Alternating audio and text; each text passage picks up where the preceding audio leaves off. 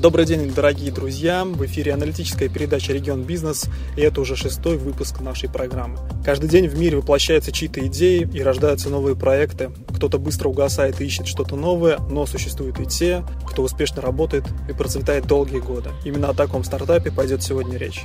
Сегодня у нас в гостях глава группы компаний «Самара Интур Сервис» Сигал Михаил Львович. И первый вопрос, Михаил Львович, расскажите, пожалуйста, как вы пришли в туристический бизнес? В 91 году летом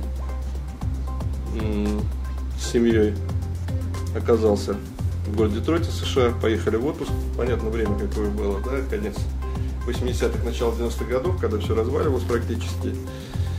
И у меня высшее строительное образование, Куйбышевский инженерно-строительный институт, специальность промышленное гражданское строительство. Работал я, строил оборонные объекты. Ну, в частности, Самарский завод «Экран», Самарский завод, даже не завод, это был такой комплекс ГБАС, конструкцию бюро автоматизированных систем смышляет, серьезные такие предприятия оборонной промышленности. Ну и к концу 80-х годов, к сожалению, специальность и, собственно говоря, направление оказалось не востребовано, поэтому, собственно, занимался строительством в рамках частной компании.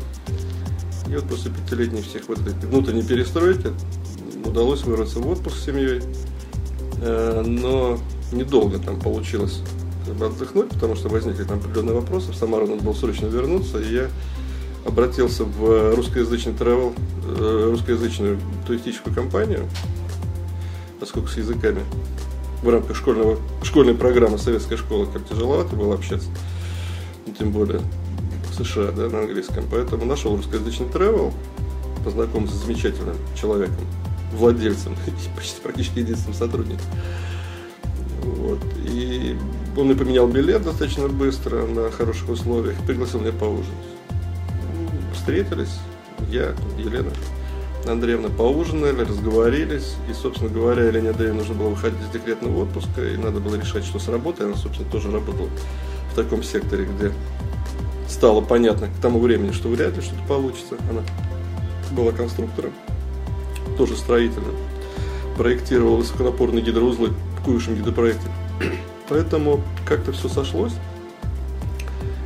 Мы вспомнили, что в начале 80-х годов заканчивали курсы экскурсоводов в Самарском бюро путешествий и экскурсий.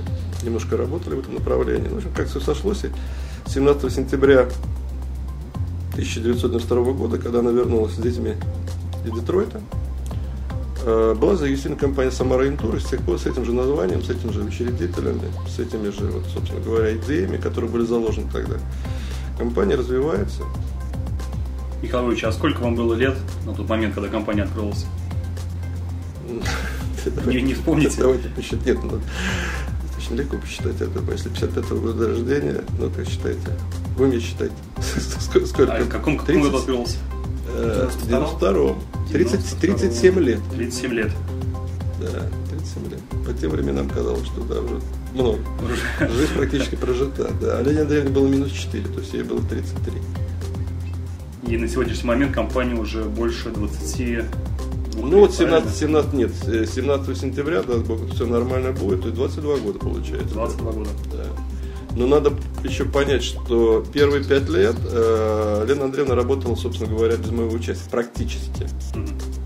Э, она начала с подругой вместе с Аллой Токаревой, потом э, стали добавляться сотрудники, было одно арендованное помещение, другое арендованное помещение, третье арендованное помещение, и когда уже с третьего арендованного помещения нас в очередной раз попросили, стал, стал агентур-фирмы, даже по тем временам это было достаточно, так сказать, критично.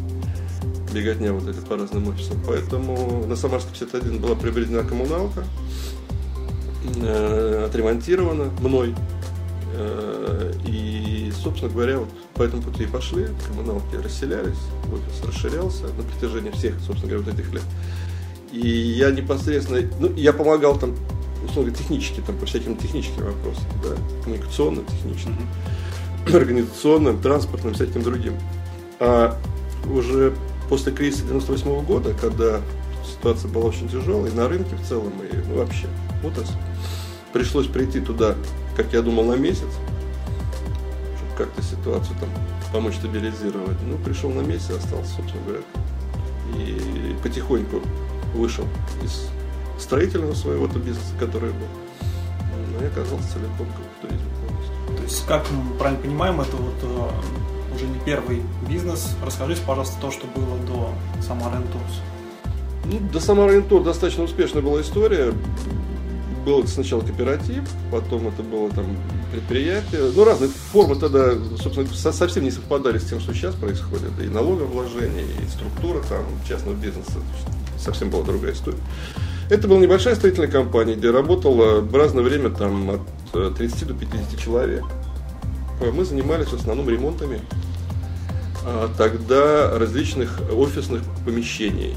Потому что нового, нового строительства не было, открывали всякие бизнеса, и для этого требовались э, Нужно офисы. всем офисы, да.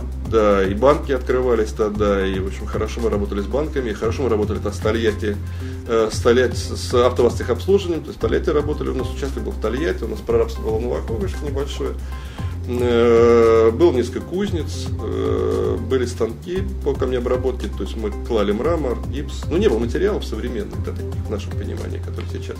Совсем другие были технологии.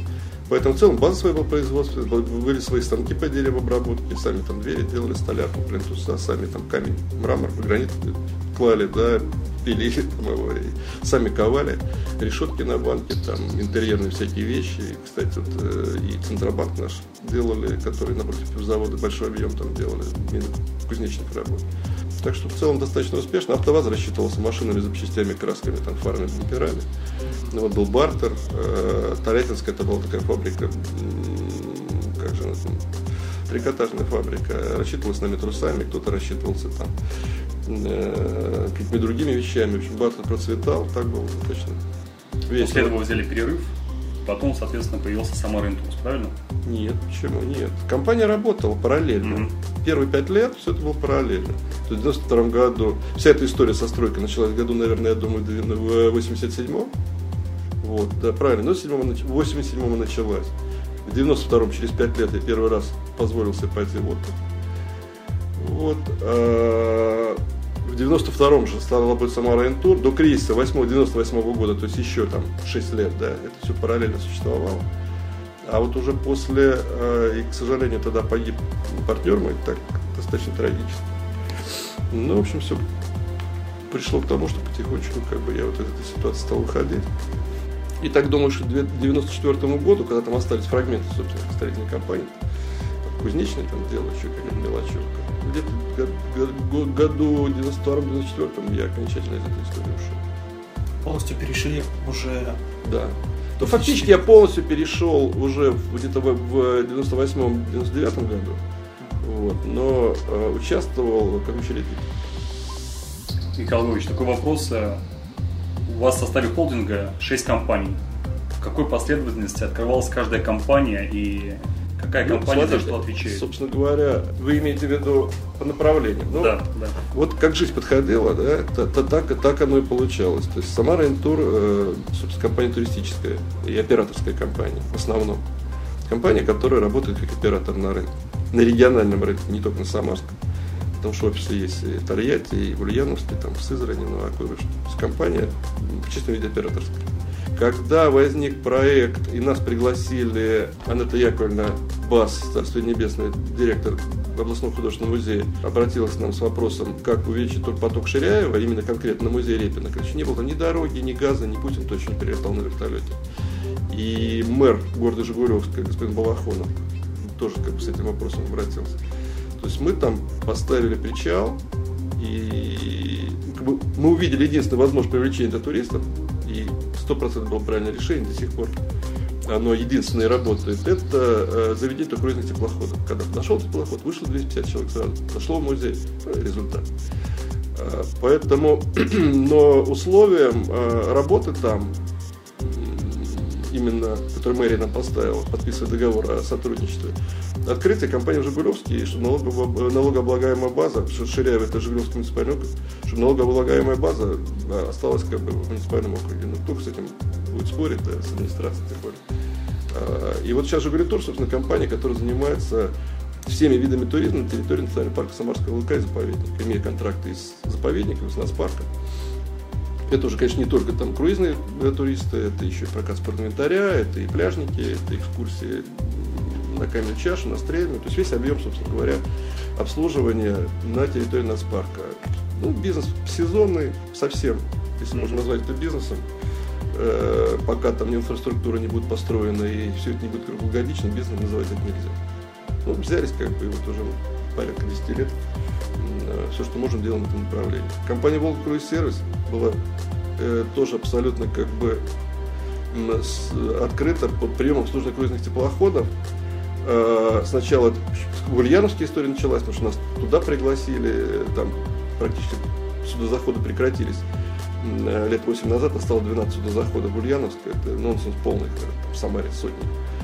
И логично было, что под этой деятельности, э, это не Самара Интур, да, это Ульяновск и слово Самара там. Вот. И видя перспективу определенную в этом направлении, компания Волга Круиз Сервис стала работать. Сейчас компания работает с девятью причалами. Балакова, в Хвалынске, э, в Волжском утесе, в Сингелее, в Сызрани. Э, то есть компания исключительно нацеленная, вот на сайте компании написано «Навигатор в мире экскурсий». Компания занимается, ну, тоже постепенно из обслуживания круизных теплоходов. Зимой надо что-то делать, да, как-то кормиться. Поэтому в целом э, такая узкоспециализированная задача – это межрегиональный туризм. Компания является оператором межмуниципального соглашения развития туризма на территории трех областей Самарской, Саратовской и Ульяновской. Задача исключительно развития межмуниципального, межрегионального на Средней Волге туризма. И как бы, вот в стратегии и в технологию большой операции компании вот эта деятельность не абсолютно, то есть логичная история. Когда стали заниматься приемом э, в Самару, ну, заниматься, громко сказано, да, те же теплоходы, появилось понимание, что мы хотим обслуживать людей в Самаре. По тем временам наткнулись на то, что э, покормить людей вот в том формате, в котором нам нужно, детей особенно, мы не можем. Мы не интересно, вообще ресторанам не интересно в этом формате. Вот. И так, опять же, случайно, да, получилось, что под рестораном оказался подвал, в котором мы там откопали, опять же, тоже случайно. Ну, здание историческое, конец 19 века, в общем, что с этим подвалом? Сводчатые потолки, так достаточно интересное помещение оказалось. Что здесь можно было открыть в подвальном помещении? Офис нет, склад, ну, как странно, да, в историческом здании. Ну что можно было открыть? Решили открыть по опыту своих зарубежных поездок, да, в таких вот местах в центре города, рядом с пешеходной зоной располагается ресторан исторический. Соответственно, как бы, раз ресторан, то ресторан-музей, в Самаре, ресторан-музей Самарской домашней кухни. Ну, понятно, что это отдельный вид деятельности может в рамках самого тоже Опять же, на приеме столкнулись с тем, что Самара все-таки Нижний Новгород, а у нас э, сувенирной продукции по тем временам вообще было никак. Реально там кружка там с видом Самары или тарелка просто за пределом мечтаний. Ну, пришлось там открыть э, маленькое юрлицо, сувенирная лавка, да, и, в общем, каким-то образом совместили географически с рестораном, сувенирная лавка находится там, арендует помещение ресторана, понятно, что это э, продажа сувениров в ресторанный бизнес невозможно впихнуть как бы, да, в, одно, в одно лицо. Может и возможно, но, но как-то вот не складывалось. Поэтому создали небольшое там э, юрлицо и на сувенирный лав, который для наших туристов, корпоративных клиентов, и для тех людей, которые с улицы уже кто-то заходит, своя клиентура как постоянно появилась. Э, такая вот просто как доп. услуга, да, сувенирная продукция исключительно самарской символикой или работа самарских мастеров. Мы не э, тащим громадные объемы там каких-то сувенирных продукций из Китая там, или еще Для нас это ну, не, не, не тот бизнес, который бизнес, для нас это некая сопутствующая составляющая, э, потому что прием Самары, развитие приема э, в нашем городе, оно, собственно, логично завязывается и на ту суверенную продукцию, которую мы считаем правильным в этом направлении. То есть предназначение Китая. Вот, это то, что сделано здесь руками наших наших людей. Ну, вот как-то все вот так вот, да. И это про то, что я вам говорю сейчас, и Волкру и сервис, и Жигули Тур, и сувенирный ресторан, э, назвать это вот каким-то бизнесом отдельно, ну, как вот как бизнес, mm-hmm. да. Мы не рестораторы, да, и мы не те люди, которые э, там серьезно в Самаре заниматься уже стали сувенирами на вокзалах, там, набережных, ну, серьезно, да, пешеходная зона. для нас это не бизнес, сувенирка, для нас не бизнес там ресторан, для нас не бизнес там э, межрегиональный туризм. Потому что пока в наших условиях это и не может быть бизнес. Это может быть э, небольшим там, частным предприятием, которое кормит там семью человек. И то там большим, с большим вопросом, потому что мы видим, как меняются эти люди там, на той же Ленинградской или на набережной. Сейчас можете сказать, какое-нибудь из этих направлений убыточное или все работают в плюс? Ну, они сезонные.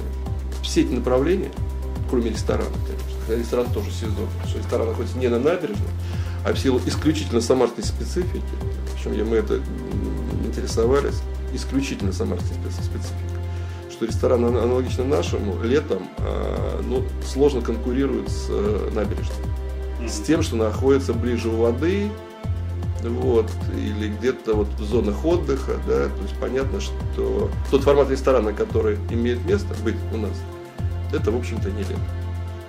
А мы это пытаемся компенсировать за счет туристов, конечно же, но опять же мы понимаем, что туристы это тот клиент, который много денег не оставляет. Как на сувенирах, так, собственно говоря, и на питании. А местные летом в подвал неохота идут? Нет, я не могу сказать, что не, не, с неохотой идут. Я не могу сказать, что ресторан Немножко локация другая, потому что к воде да. люди стремятся выйти из квартир, выйти да, на воздух, воду. Вот еще раз говорю, вот ресторан имеет своего клиента, безусловно. И это не, э, не, не в большом количестве туристов, потому что в целом туристов в Самаре, приезжающих, туристов, кроме круизных, да, а круизных сделать нечего, три раза, а то и четыре раза теплоходы ходят. Э, это люди, которые приехали по делам сюда, и в этом смысле как бы мы не обижены. Это делегации официальные в последнее время. И фактически все иностранные граждане, которые работают в Самаре по контракту, это клиенты ресторана.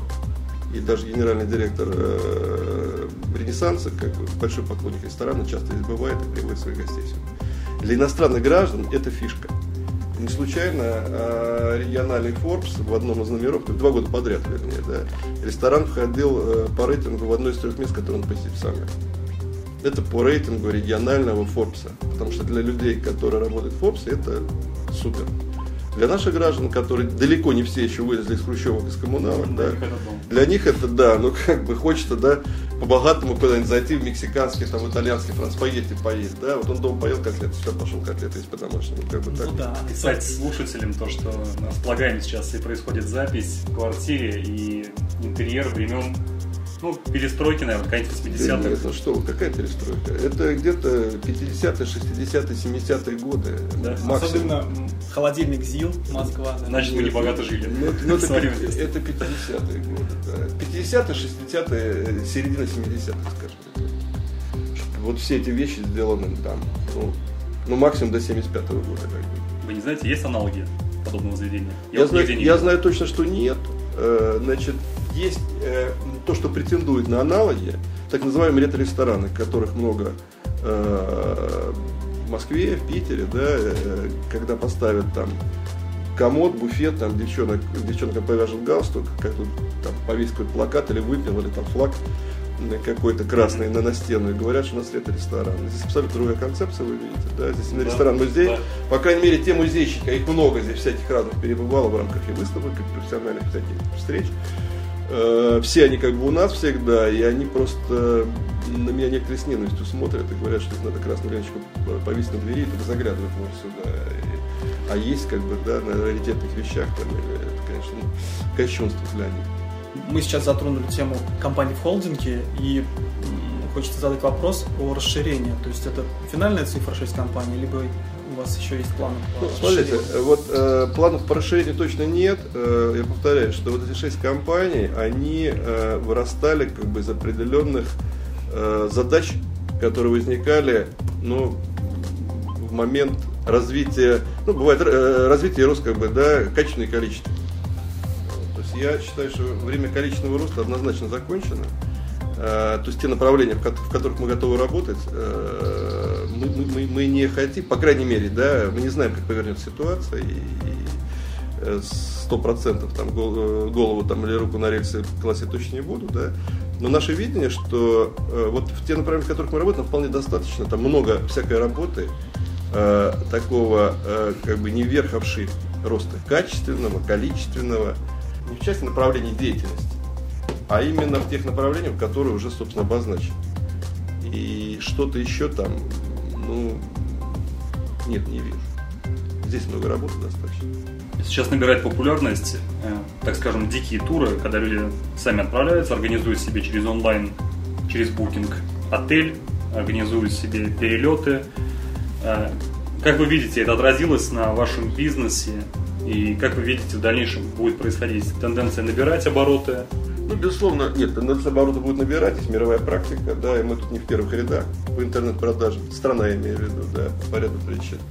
Есть, э, ну, но это, с одной стороны, хорошо, с одной стороны, как бы страшно, да, потому что э, мы видим, что объем э, интернет-продаж, в том числе в туризме, в, в ряде зарубежных стран, он выше, чем у нас.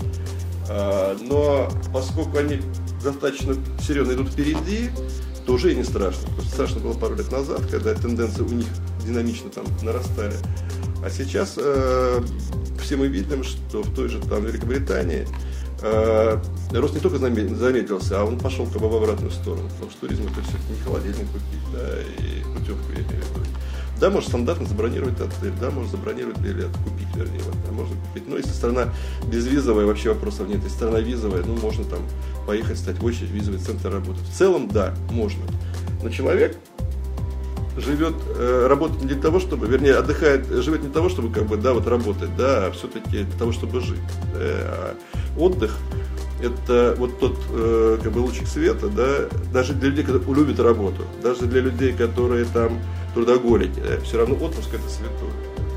Пару недель в году э, посвятить себе ну, безраздельно, своей семье, это, ну, серьезная как бы штука. И люди очень тяжело зарабатывают деньги для того, чтобы ну, как, как, как-то подвергнуть риску, да, вот этот вот небольшой, собственно говоря, такой отрезок своей жизни – и люди натыкаются на проблемы, да, при... Они всем должны заниматься профессионалом. И когда человек, э, например, врач, э, художник, э, менеджер управления, финансист, не знаю, там, механик какой-то, учитель, врач, когда кто-то говорит, что я там пошел, купил таблеток, да, ну и вы, вылечился, и эта машина сам отремонтировала, или еще что-то. Они все говорят, да, ребята, вы с ума сошли, да, вам что, жить надоело? Или там я ребенка буду сам учить, да, сказать, ребята, вы что, будущее вы хотите решить? Есть профессионалы, да, пусть занимаются своим делом, зарабатывайте деньги и повышайте качество услуг своих, медицинских, образовательных, там, технических, там, и всех остальных. Но в туризме почему-то все решают, что не могут сами, да. Э, но очень многие это за это заблуждение дорого заплатили. Кто заплатили своим отдыхом, на самом деле, заплатили своими деньгами, или даром потрачены, или пропавшим. Поэтому народ возвращается, хочу сказать, да, и особенно, когда возникают какие-то политические катаклизмы, когда возникают какие-то э, природные катаклизмы, это резко э, обнажает проблемы, резко. Вот когда вулкан извергался в Исландии, знаете, там 5-6 дней Европа не летала, когда э, в Египте катаклизмы различные там возникают, или там в Таиланде, или в других странах, когда какие-то наводнения происходят, или цунами в Индонезии люди сразу вспоминают, да, что находит телефон своего оператора или агента и начинает звонить и говорит, ой, там, помогите, ребята, а ты где купил? В интернете. «Ну, ты в интернет обращаешься, в другие компании. Мы даже юридического права не имеем. Ни билет поменять, ни там с отелем порешать вопросы, ни трансфер какой-то заказать. Как бы ты же сам. Это не со зла, это реально как бы невозможно сделать. Часто. Иногда возможно, да, но часто невозможно. Поэтому кто-то сам наткнулся, кто-то через знакомых, кто-то просто сел и подумал, да, что ему охота переложить свою ответственность там, на профессионала, а кто-то просто, приходя в офис, начиная работать с менеджером, уже отдыхает. Обсуждая разные варианты отдыха. Что счастье, как говорят, это не само счастье, а его ожидание, предвкушение. И, собственно говоря, многие это понимают. Поэтому это одна сторона вопроса. А вторая сторона вопроса, не менее важная, то, что мы точно так же уходим в интернет. Если человек хочет купить в интернете, он может купить на нашем сайте и билет, и как бы онлайн подобрать продукт туристический в любое направление, которым заним... а мы занимаемся очень многими направлениями. Если я видел и ЖД билеты, и Все, что хочешь. И гостиницы, и ЖД, и Аэроэкспресс, и паспорт, и как бы, куча других дел в онлайне, оплатив карточкой, э, человек может сделать. И, собственно, в структуре компании есть интернет-магазин, который как отдельное подразделение, и в самооренитуре, не юрлицо, да, а отдельное подразделение. Есть и интернет-продажа билетов, как отдельная некая там э, ну, сидят люди, которые занимаются как отслеживанием, там, что там есть все равно сопровождение. Интернет-продаж, что сопровождение необходимо. Там процессинг, как много еще других вещей. У вас прямые контракты, правильно? Конечно. Мы работаем контракты с перевозчиками, с отелями, и с, со всеми поставщиками услуг на туристическом рынке. Работаем мы напрямую. Но, безусловно, есть, э, во-первых, нишевые операторы, которые исключительно с какими-то такими странами работают, там, африканскими, там, латиноамериканскими, где специфика очень серьезная. Конечно, мы сами-то не суемся. И это дополнительная гарантия для наших клиентов, что мы работаем с профессионалами, которые там лучше знают. И это массовое направление. Тот же самый Египет, тот же самый там Испания, Турция, там где массовка, такая массовка, не индивидуальная, да, именно массовка. Мы работаем с крупными операторами, говоря, предлагаем их продукт по той же самой цене, но с нашей ответственностью, с нашим контрактом, с нашим договором с клиентом, я имею в виду. В процессе э, работы вашей компании за этот долгий период времени уже было два кризиса, как вот отразились 98 и 2008 годы. Это было два глобальных кризиса, э, таких мировых, в которых мы поучаствовали как государство и, соответственно, как бы и граждане государства. А было много всяких промежуточных. Э, истории, когда банки там падали, когда, ну, валюта наша как-то прыгала вверх. То, то же самое, что наблюдаем сегодня. Э, у нас как бы не кризис сейчас на самом деле, да, вроде бы не кризис, но условия работы вот, в турбизнесе, они сейчас э, кризисные, сложные. Ну, это связано, в первую очередь, с валютой, это связано с непредсказуемостью по визовой истории, да, мы не знаем, чем там все это обернется, вся политическая как бы, э, сюжет. И самое главное, влиять не можем абсолютно на это дело, что мало приятно. Поэтому э, каждый раз это было по-разному. Каждый раз это было по-разному, и э, каждый раз решение в такую ситуацию приходится принимать каждый день и каждый час. Поэтому каких-то рецептов на этот счет абсолютно как бы нет. Мы не финансовые аналитики и не там антикризисные менеджеры, семинаров на этот счет как бы не читаем тренингов не делаем. А, какой-то опыт есть, мы его используем, безусловно, но мы точно понимаем, что это каждый раз. Во-первых, каждый раз э, компания находилась на разной стадии развития. Это было совсем другое количество сотрудников, это была совсем, как бы, совсем другие риски, и профессиональные, там, самые профессиональные риски, да, и, ну, это всегда по-разному, поэтому абсолютно никаких Львович, какова сейчас стоимость входа в туристический бизнес? Если человек захочет открыть, что ему для этого нужно? Ну, Какие навыки, какая Понимаете, сумма? туристический бизнес – это очень широкое понятие. Если мы говорим про туристическое агентство, про туристическое агентство, то цена на рынке абсолютно точно определена. Этот вид, как бы этот вид услуг продается на рынке, агентства под ключ продаются. Я считаю, что для того, чтобы нормально зайти, с агентством в хорошем, с хорошей локацией, на первом этаже с отдельным входом, вот, или на первом этаже с, там близко от входа, э, где-то метров 25 квадратных, э, три сотрудника, полный спектр услуг, включая международные продажи, билеты э, с брендированным офисом, с сопровождением техническим и маркетинговым в течение года и бухгалтерским. Это миллион рублей. Это с подбором и обучением персонала, это с арендой помещения, это с э, вывеской, с приобретением трех компьютеров, оргтехники, минимальной какой-то полиграфии. Ну, вот это минимум, на мой взгляд. И, и, ну, на самом деле на рынок э, 99,9 компаний сейчас, агентств, заходят э, с ценой 3 копейки, они просто садятся там, условно говоря, в парикмахерской Э, я шутрирую, конечно, да, но заходит человек, там, вас, вас, вас постричь или Турцию отправить как-то. Агентство недвижимости, там, все что угодно, пожалуйста. Поскольку э, здесь не лицензирован, вообще ничего не надо, да. Достаточно открыть ЧП, и все, и ты турагент. Вопрос, э, миллион, это вы сами посчитали, или вы предоставляете такие услуги по организации Нет, мы не предоставляем такие услуги, но э, в Самаре такие услуги предоставляются компаниями. Есть компании, да? Да, конечно. То есть, принципе, можно говорить любую цену, да? Угу. Я считаю, что миллион это та цена, э, с которой ну, достойно можно зайти там сайтом с каким-то своим, то есть вот нормально зайти. Может за 100 тысяч зайти, например, но э, я говорю, некоторые заходят просто так. Стол, стул, телефон, там компьютер старенький какой-то. Да. Вопрос э, планки, который сейчас себе Что вы можете посоветовать начинающим предпринимателям, вне зависимости от сфер деятельности, вот в нынешней ситуации в стране, так скажем? Крепко подумать прежде чем начинать собственное дело. Вы знаете, абсолютно как бы не шутка. Э, я не хочу сказать, что у нас э, с малым и средним бизнесом в стране как бы все в порядке на уровне мировых стандартов. Но есть просто такие исторические периоды, э, когда ну, кто-то рискнул выиграл, например, да, но таких крайне мало. Мы, мы, мы, мы, мы видим, какая ситуация, она, ну, мягко говоря, нестабильная, экономически и политически, к сожалению. И повлиять мы это не, на это не можем. Поэтому э, надо просто жить и работать там каждый день. Стараться сделать максимум возможно. А, я просто почему еще так говорю, что, да, во-первых, у нас э, достаточно такая уникальная ситуация, что госслужба и муниципальная служба сейчас вполне достойно оплачивается и имеет э, некую карьерную перспективу. И почему бы нет? Для молодого, амбициозного, образованного человека делать карьеру на госслужбе вполне, я считаю, адекватное решение каких-то своих задач. Второе, это то, что, э, ну, то, что называют наемными сотрудниками, да, менеджерами, топ-менеджерами.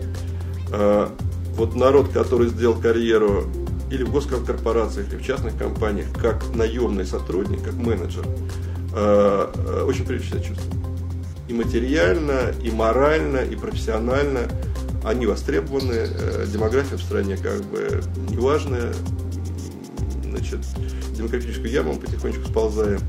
Хороших квалифицированных людей ценят очень. И, ну, я считаю, для молодого человека заход со стороны именно вот этой, если он не хочет на госслужбу, а хочет заниматься профессией какой-то, такой предметной, строительный, там, не знаю, там, какие же профессии, машиностроительный, ракетностроитель, любой как бы, профессии, да, будет заниматься, он вполне э, может рассчитывать при определенном трудолюбии, там, таланте и образовании, вполне может рассчитывать на достойную, на достойное, на достойное материальное вознаграждение. И, в общем-то, не имея хлопот с э, тех, которые имеют собственность. При всем при этом. В общем, если не хотите рисковать, можете попробовать себя на госслужбе или же... Нет, в любом случае человек рискует. Он идет на госслужбу, или он, он идет в компанию, жизнь рискует своим в хорошем смысле, ну как в смысле, понимаете, потому что каждый, каждый, каждый прожитый день, да, он может, ничего, он, может, он может ничего не добиться, в конце концов. Но в любом случае вернуться в бизнес, э, имея опыт или госслужбы, или работа в компании, гораздо больше шансов, э, успешно э, начать свой бизнес, имея как бы опыт профессиональный, э, опыт коммуникации, э, там жизненный какой-то опыт попутно там приобретается. Поэтому, э, на мой взгляд, вот где-то после тридцатника, как бы, да, человек начал работать с 24, ну стандартно, институт закончил, многие раньше начинают работать. 24 закончил, лет 6 отбатрачил где-нибудь, да, вот, э, или на государство, или на, на, на дядю. А в тридцатник как бы понимаешь, что да, я готов. То есть ищешь инвестора, венчурный фонд какой-то, партнера ищешь какой-то. Вот. И как вперед. Когда понимание есть в голове, а не просто ну, кидаться на все подряд. Нет, понимание оно может быть. Но кроме понимания нужен опыт, профессиональный, да. жизненный какой-то, опыт нужен какой-то, да, и нужно, чтобы тебе поверили, потому что если нет денежных средств, мама с папой, которые вложатся, как правило, мы говорим не про этих людей, то надо понять, кто профинансирует. Вот, профинансировать может банк, профинансировать может инвестор, венчурный фонд, э, какие-то фонды создаются в правительстве Самарской области и федеральных правительств. Ну, существуют некие проекты поддержки, да, они существуют, реально работают. Но чтобы получить эти гранды или эти деньги от инвестора, нужно что-то из себя представлять. К вам люди не приходят за инвестициями? А, ну, да, приходят с разными идеями, но знаете. Пока при, ни с кем не приходят те люди, э, приходят люди без опыта, приходят люди с идеями, но э, идеи э, под которым нет ни опыта, ни, как бы, ни понимания. Э, идей хороших мало, много, исполнителей хороших мало. Поэтому ну, вот. эти люди, которые приходят с, с идеями, я в них не вижу исполнителей этих идей пока, к сожалению. Нужно прийти с идеей, сам, и сам сделать должен. Да? Я вот, у меня есть идея, я, я, я готов ее реализовать. Да? Я говорю, ну, ты готов сказать, что ты Ну, кроме денег. Mm-hmm. Чуть-чуть. Ну, денег у тебя нет, а что у тебя денег? У меня есть идея. Ну, это не работает. Михаил Львович, как считаете, каких мест в Самаре или бизнес-проектов не хватает? Например, кофейни, франшизы крупных сетей, спортивных сооружений? Ой, я не знаю. Э, всего не хватает. То есть можно и спорт сооружений, и, всего не хватает. Всего не хватает. Не хватает всего. Вот. Э, и если брать из сервиса, то куда ни ткни, то не хватает. Турагентов профессиональных не хватает. Будете сильно как бы, удивляться, да? В Самаре, говорят, 600 э, туристических агентов. Э, из них очень мало профессиональных. Профессиональных не хватает. Агентств хватает, профессиональных нет. В том числе, как можно сказать, про общепит, ну, про транспорт, про что угодно. Не хватает всего. Э, и это нормально. Поэтому не хватает производства. Вот не, не хватает производства самолетов самое, например, там производства станков хороших не хватает. Всего не хватает. То есть, чтобы люди не пришли, не сделали, вот все будет нужно. Поэтому это вопрос, опять же, инвестиций, опыта, там, таланта, энергии, удачи и хорошей общеполитической экономической обстановки. Ну, подытожив нашу беседу, можно сказать, что нужно больше профессионалов, больше людей с опытом. И набирайтесь опыта и открывайте свое дело, а если не получится, тогда можно пойти работать на госкомпанию, добиться своих успехов. Если вы амбициозны, а если нет, то Наверное, вы не слышите эту передачу. Ну, можно, как бы, можно начать э, как бы с первого, можно начать со второго. Главное не падать духом и понимать, что вся жизнь впереди на самом деле. И оказывается, и после 40, и после 50, те люди, которым уже за 60, они говорят, да мы только сейчас вот поняли, какой кайф вообще жить, там, и сколько мы еще готовы сделать. Поэтому надо, ну так, с оптимизмом. Итак, в итоге передачи хочется сказать, э, будьте профессионалами своего дела, и тогда все у вас будет получаться. Спасибо за внимание. С вами был Регион Бизнес. До новых встреч.